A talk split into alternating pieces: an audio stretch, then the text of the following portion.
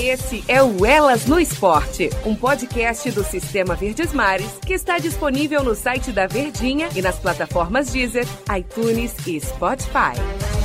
Arbitragem brasileira. Hoje a gente vai bater um papo com duas mulheres. A gente sempre traz mulheres que se destacam aqui no nosso podcast, nas nossas plataformas.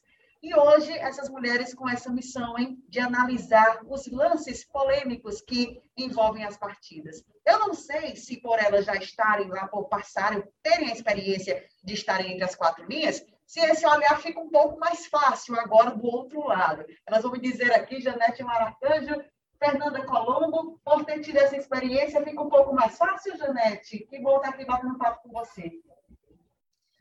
Bom, Denise, é, é um tanto quanto complicado. Logicamente, assim, de imediato, a gente pode falar assim que ajuda, porque favorece na interpretação da jogada, de certa forma, quando o árbitro toma uma atitude dentro de campo, você para para pensar naquela experiência que você teve, né? Se de fato você reagiria da mesma forma. Por esse lado, sim. Por outro lado, também tem aquela questão do do lado do ser humano, né? Porque o árbitro também tem essa, essa questão toda que a gente tem que ponderar na hora de tecer o comentário. Então, nós temos esses dois lados assim. Mas, de certa forma, eu acredito que ajuda muito o fato de ter arbitrado, né, de ter tido a experiência na hora de ponderar, né, de comentar a respeito de uma decisão de campo. Fernanda Colombo, a missão é mais difícil hoje, Fernanda? Olha, Denise, é um prazer estar aqui com vocês. É, vou te falar que é tão difícil quanto, viu? Porque é, quando, quando eu era árbitro, eu sabia que eu ia ser xingada, né? Aí eu falei, opa, agora vai mudar minha vida, né? Virei comentarista e continuo sendo xingada. então, assim, é uma coisa que não muda muito, né? E a nossa responsabilidade nos comentários é uma responsabilidade também é, grande em relação a, ao nosso trabalho em campo, né? Antes a gente interferia diretamente na partida, né? Com as nossas uhum. ações em campo. Hoje a gente interfere com o pensamento público mesmo, né? Então, com a opinião pública. E a gente está ali, claro, para analisar o lance, é, para ter a melhor decisão, né? Falar sobre a melhor, qual seria a melhor decisão. E é uma tarefa muito difícil também, porque a gente analisa a imagem, né? É uma coisa mais fria. Então, nem sempre a gente tem aquele calor do jogo, mas é exatamente isso que a Janete falou. A gente usa essa nossa experiência, né? Essa emoção que a gente vivenciou em campo para o vídeo, que é algo que realmente é mais frio e que também tem uma responsabilidade muito grande, assim como no campo a gente tinha. Você falou de uma palavra, de uma, questão, é, é, Fernando, eu lembrei até do livro que você escreveu, né, querendo clarear um pouco essa imagem né, que as crianças têm relação à arbitragem, que parece que o esculhambar, gente, não sei se você está errado, vocês me corrijam, por favor, parece que já tá, é cultural, né? Assim, você vai para o estádio, parece que já é normal ver o árbitro. Você nem escuta, às vezes, assim, o comentarista fazendo análise, mas já não presta, já está falando errado, já está querendo punir pelo time, torce pelo time A, torce pelo time B. Parece que já está internalizada na cabeça das pessoas, né, Janete? Não sei se eu estou exagerando muito. Não, não. Muitos torcedores utilizam o futebol como uma válvula de escape, né? É. Aquela semana tumultuada que ele teve, a briga com o chefe, algum problema dentro de casa. Então, ele chegou dentro do campo, eu acho que ele, ele acha que pode extravasar tudo. E o único que não vai reclamar de ser xingado é o árbitro, né? Então, já veio com essa coisa na cabeça e tem essa questão cultural também, né? De, de se atribuir ao árbitro um insucesso, talvez, da sua equipe, até às vezes por uma questão pessoal mesmo, pelo simples fato de xingar, né? Porque tem pessoas que xingam a vida, independente da situação, está sempre xingando. Mexe com a paixão do torcedor, hein, Fernanda? Aí fica até um pouco mais difícil, hein? É, fica complicado, né? O árbitro já não é uma figura muito respeitada, né? É, a gente vê isso, né? É, é uma figura que não é respeitada nem pelos torcedores e às vezes nem pelos jogadores, né? A gente vê vários episódios aí de falta de respeito, tivemos episódios de agressões, enfim, coisas mais graves, inclusive, né? Que a gente fala até brincando de xingamento e tal, mas existe também uma certa gravidade em relação a isso. Então, acho que falta, assim, esse maior respeito em relação à atividade de árbitro, né? E de as pessoas entenderem que é uma função, que assim como qualquer outra, que o erro existe. É, o jogador de futebol, o futebol, né? É, é, existe sempre essa variável do erro. O jogador erra um chute a gol, o jogador erra é, uma, um pênalti, uma defesa, e o árbitro também erra, né? Mas é claro que, que é um peso muito maior o erro do árbitro, e isso gera essa cultura que, que é muito ruim para o futebol, né? Mas que, que espero que, que mude aí. Vai demorar, vai demorar, mas espero que, que tenha uma mudança aí nesse tipo de comportamento. Meninas, explica assim, explica para a gente, por favor, é, como é que funciona o trabalho de vocês agora lá, lá na central do apito? Vocês têm todo aquele o aparato, né? Claro, vocês fazem aquela análise do lance. Eu acho que é muito rápido, mas vocês têm aquele olhar do árbitro ainda, né? Que facilita muito. E tem, vocês têm um apoio do equipamento, né, das pessoas que operam ali o que vocês recebem um retorno. Na hora da decisão, como é que vocês analisam? Dá para mudar de decisão? Como é que vocês fazem em relação de um lance polêmico de um jogo, por exemplo? Bom, pode, é assim, tem. Pode falar. pode, não, pode falar. É, pode falar, Janete, pode falar. Bom, a vantagem que nós temos que, justamente igual você falou, é essa questão da reprise, né, do replay, que o árbitro não tem. Mas às vezes, dependendo da situação, a gente ainda fica naquela dúvida, porque se trata de um lance interpretativo, você tem que pensar também num estalo de tempo. O que, será que passou na cabeça do árbitro? Será que ele teve a mesma leitura do que eu? Então, de certa forma, quando é aquele lance frio mesmo, é, que se diz na regra factual, né? Se tal não está impedido, se foi dentro ou fora da área, é mais tranquilo. Quando se trata de uma questão interpretativa, além da experiência que a gente teve dentro de campo, a gente para para pensar assim, se eu estivesse ali, eu teria feito, tomado que atitude? Mas quem está ali é um outro árbitro que pode ter visto num ângulo diferente e ter mudado a decisão dele. E acontece com a gente assim, às vezes, porque nós vemos uma imagem, né, é, emitimos a nossa opinião ali, só que depois aparece um lance mais claro, né, que, que visualiza a jogada de uma maneira melhor, que nesse caso, sem problema nenhum, nós mudamos, voltamos atrás na nossa decisão e, e, retificamos ali o que foi dito anteriormente. Tranquilo, é. mudar de opinião é tranquilo, né, Fernanda? Até porque vocês viram, é. reviram o lance, né, depois. É sim, é sim, até porque é, primeiro o lance acontece, a gente tem aquela primeira percepção do que, que a gente acredita que aconteceu, só que depois, é isso que a Janete falou, é muito questão de ângulo, é muito questão de velocidade, você ver ponto de contato, de você ver, analisar ele em velocidade normal, em câmera lenta, enfim, existem é, certas maneiras de você analisar cada tipo de lance, e nem sempre a gente tem o melhor ângulo, né, porque a, todo, a, a gente trabalha com as imagens que são cedidas na transmissão, diferente da cabine do VAR, que possui vários ângulos.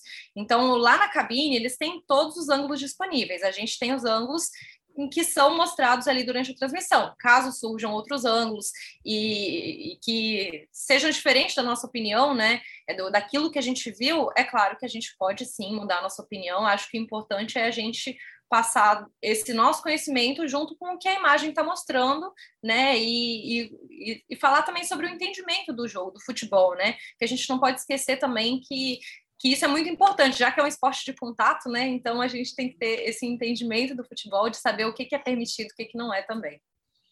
Tem uma certa parceria, sim, Janete? Os árbitros depois ligam para vocês assim: Ô, oh, Janete, aquele lance não era assim Aquele lance não foi assim como você comentou na televisão, Tem uma certa conversa depois, uma camaradagem, assim, a parceria com os colegas.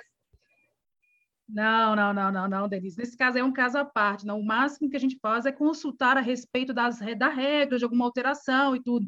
Isso acontece mais, por exemplo, como eu sou professora, no dia seguinte na escola, os meus alunos me perguntam: Poxa, professora, o que foi aquilo? Eu não entendi, me explica de novo. Ah, você não falou aquilo certo? Ah, é bacana, eu concordei. Mas com relação à arbitragem, não. Nosso contato com eles é, é, quando tem alguma autorização, até mesmo por meio da comissão de arbitragem, para saber a respeito. Mas fora disso, eu particularmente não, não tenho contato com os árbitros para falar justamente dessas questões, né, que discordaram ou não da, da, da, da, minha opinião, ou até mesmo eu falar com eles se foi certo ou foi errado.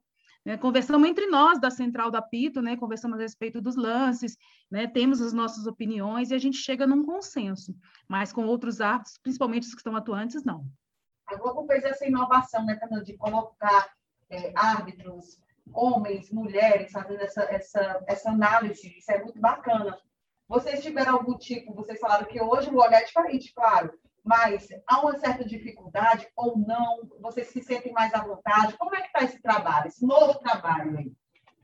Ah, é uma transição de carreira, né? É algo que a gente antes estava é, no campo, agora a gente a, a, gente tinha uma atividade que já era exposta, né? Porque é um jogo todo mundo assiste. E agora, da mesma maneira, o nosso trabalho ele é um trabalho exposto, né?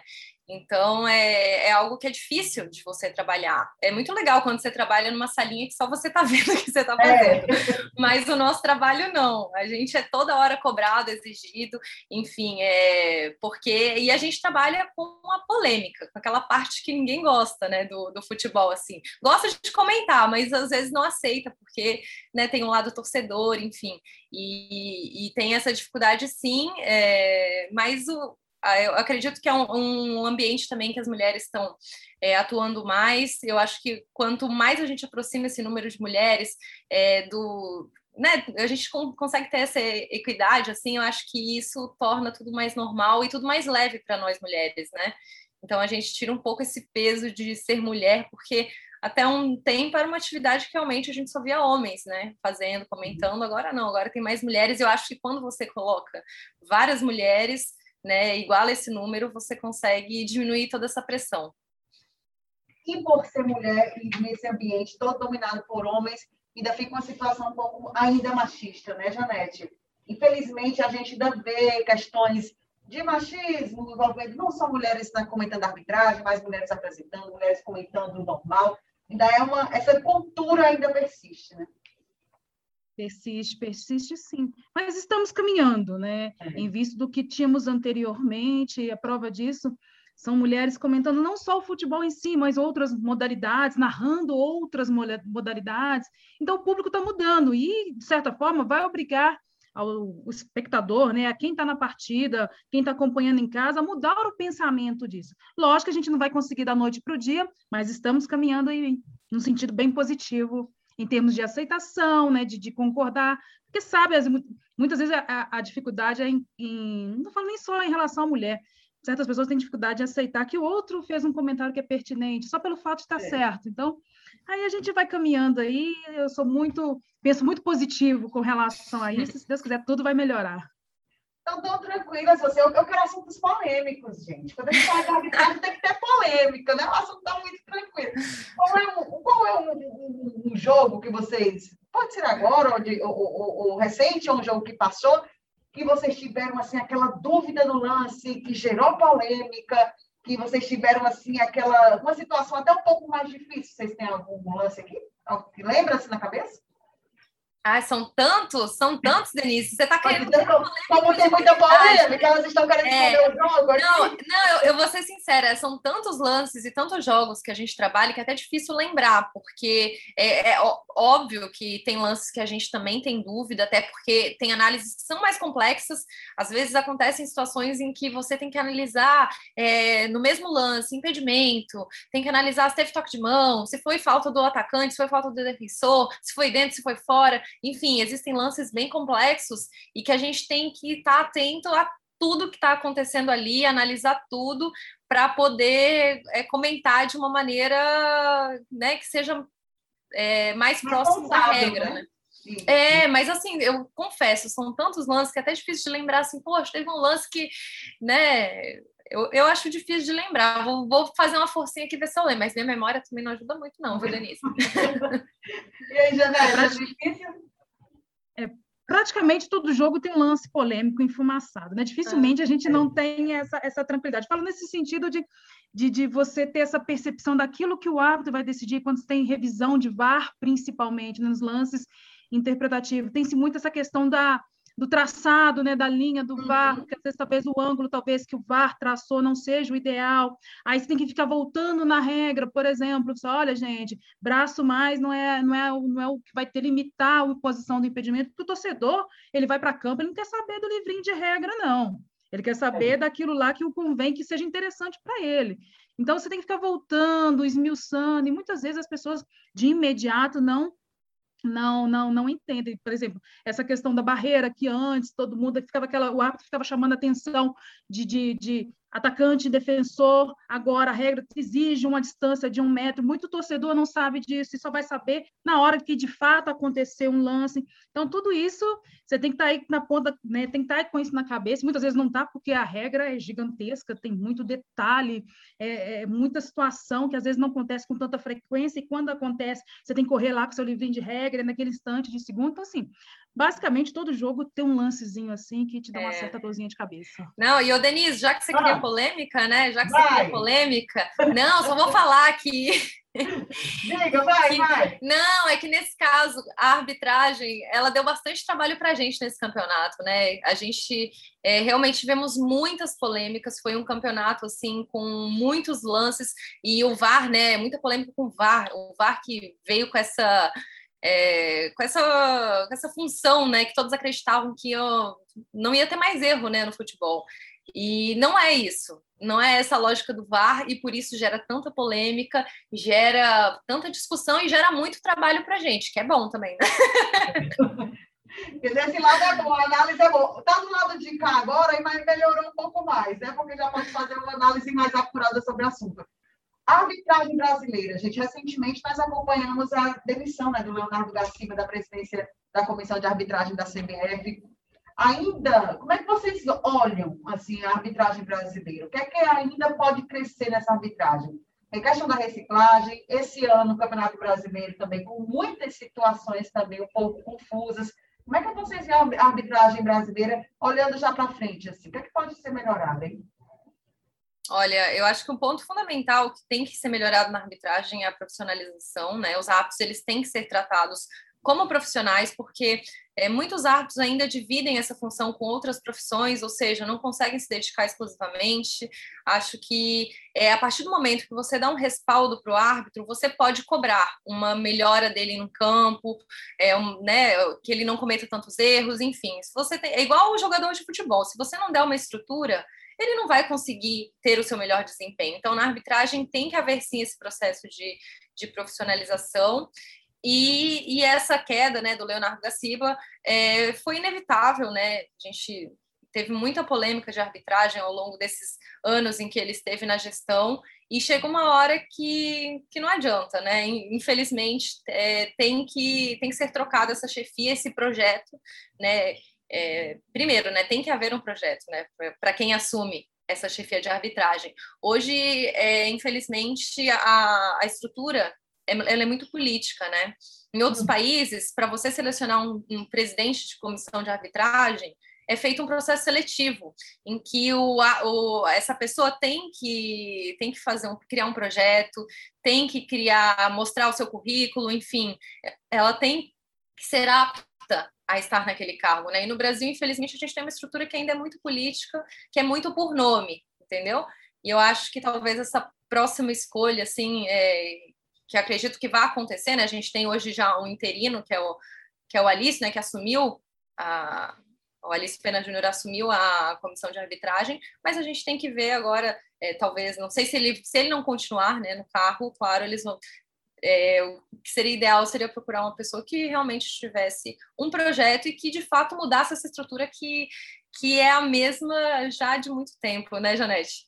Exatamente, concordo plenamente com o que a Fernanda falou, é necessária é, essa, essa, essa profissionalização. Nós vivemos isso, né? Por às vezes eu fazia um jogo no domingo 18h30 e eu tinha aquela preocupação de arrumar um voo o mais rápido possível para retornar, porque eu tinha que trabalhar no dia seguinte, mesmo assim, né, tentar a, ajeitar, negociar com os meus chefes para poder né, justificar essa ausência. Então, essa, essa profissionalização é extremamente necessária e também fazer com o árbitro, igual faz com os jogadores de futebol. No começo não tem todo um projeto de base, né? De inicialização. Então, acho que com a arbitragem também tem que ser, tem que ser feito isso, né? Você pega o árbitro, de repente, um futebol amador, depois categoria de base, segunda divisão do Estado, primeira divisão do Estado, a indicação ao quadro nacional, dentro do quadro nacional ele vai crescendo. Obviamente que vão ter aquelas, aqueles árbitros que têm o dom, que vão se destacar e realmente é necessário, sim, dar uma, uma, uma engatada nessa carreira do árbitro. Então, acho que falta também muito isso, né? É, é o árbitro galgar os passos para não correr o risco de queimar uma etapa e, consequentemente, trazer uma consequência negativa para aquele árbitro e para a entidade que ele representa. E assim, meninas, e não chegar ao ponto, né, o que eu, que eu penso também, de, de aconteceu o que aconteceu com o Garciba, né? além dos outros erros também em campo, de ter uma reciclagem, né? de ter esse cuidado especial né? com esses profissionais. São seres humanos, erram, claro. É preciso que haja essa reciclagem para evitar esses erros absurdos que a gente, às vezes, acompanha. A arbitragem ainda é um assunto muito polêmico, né? Na cabeça de vocês, na opinião assim, pessoal, assim, se vocês não fossem árbitras, por que, que a arbitragem ainda é um assunto polêmico? Vocês são torcedoras, tá? Torcedoras. Por que quando se trata de arbitragem ainda gera muito polêmica, muita polêmica, hein, Janete? Quer saber responder ou não? Ou mexe mais com o coração de cada um que está torcendo ali?